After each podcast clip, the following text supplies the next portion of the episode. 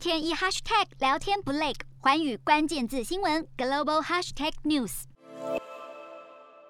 第八届中非合作论坛在塞内加尔首都卡达召开。中国与非洲国家每三年举行一次的定期对话论坛，中非合作论坛不是一个国际组织。而是多国之间的集体对话机制。外界认为这是中国展现非洲政策的重要国际场域。除了经济考量，更是借此来复制中国发展经验与模式，进而提高中国在非洲地区的影响力。然而，许多观察家并不看好今年中非合作论坛会有什么巨大突破与进展。主要原因在于和三年前在北京举办的规模相比。非洲国家元首参与这次论坛的热度并不高，再加上中国国家主席习近平近两年足不出国，和二零一八年北京论坛的盛大画面相比，确实失色许多。这也凸显出中非关系并不如中国宣传般的美好。事实上，中共在建国初期早已看重非洲地区的重要性，基于政治意识形态的考量，以反对西方殖民主义作为共同语言。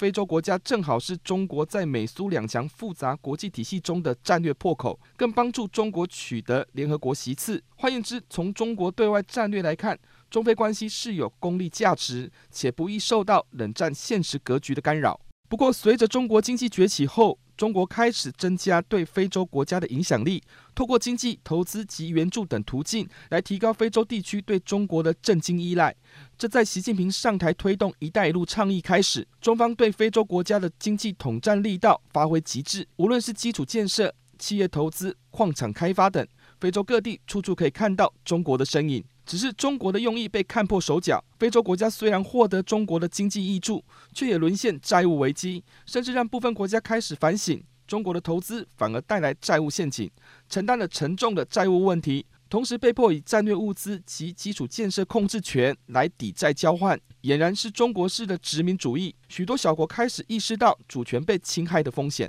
疫情让非洲的经济问题更为严峻，中国原本承诺的投资金额到位不足，允诺要建设的项目也停摆，但许多小国的还款压力不断增加。可是今年的中非合作论坛中，中国虽然表示要向非洲捐赠共十亿剂的疫苗，但往常大手笔金援的气势不在。这除了和中国经济企业削减有关，非洲国家对中国承诺也是意兴阑珊。中国与非洲地区本来就有地理上的限制，从地缘政治来看，非洲与欧洲、中东的连结较深，再加上中国失信承诺又野心勃勃，非洲国家对中国已有所顾虑。同时，美国也向非洲国家提出逃离债务陷阱及维护劳工权益等方案。有趣的是，非洲国家塞内加尔的外长表示，不是只有一个选择，而是有许多选择。显然，非洲国家已意识到把鸡蛋放在同一个篮子里所带来的风险。洞悉全球走向，掌握世界脉动，无所不谈，深入分析。我是何荣。寰宇全世界全新升级二点零版，锁定每周三、周六晚间九点，寰宇新闻 MOD 五零一中加八五凯播二二二以及 YouTube 频道同步首播，晚间十点完整版就在寰宇全世界 YouTube 频道。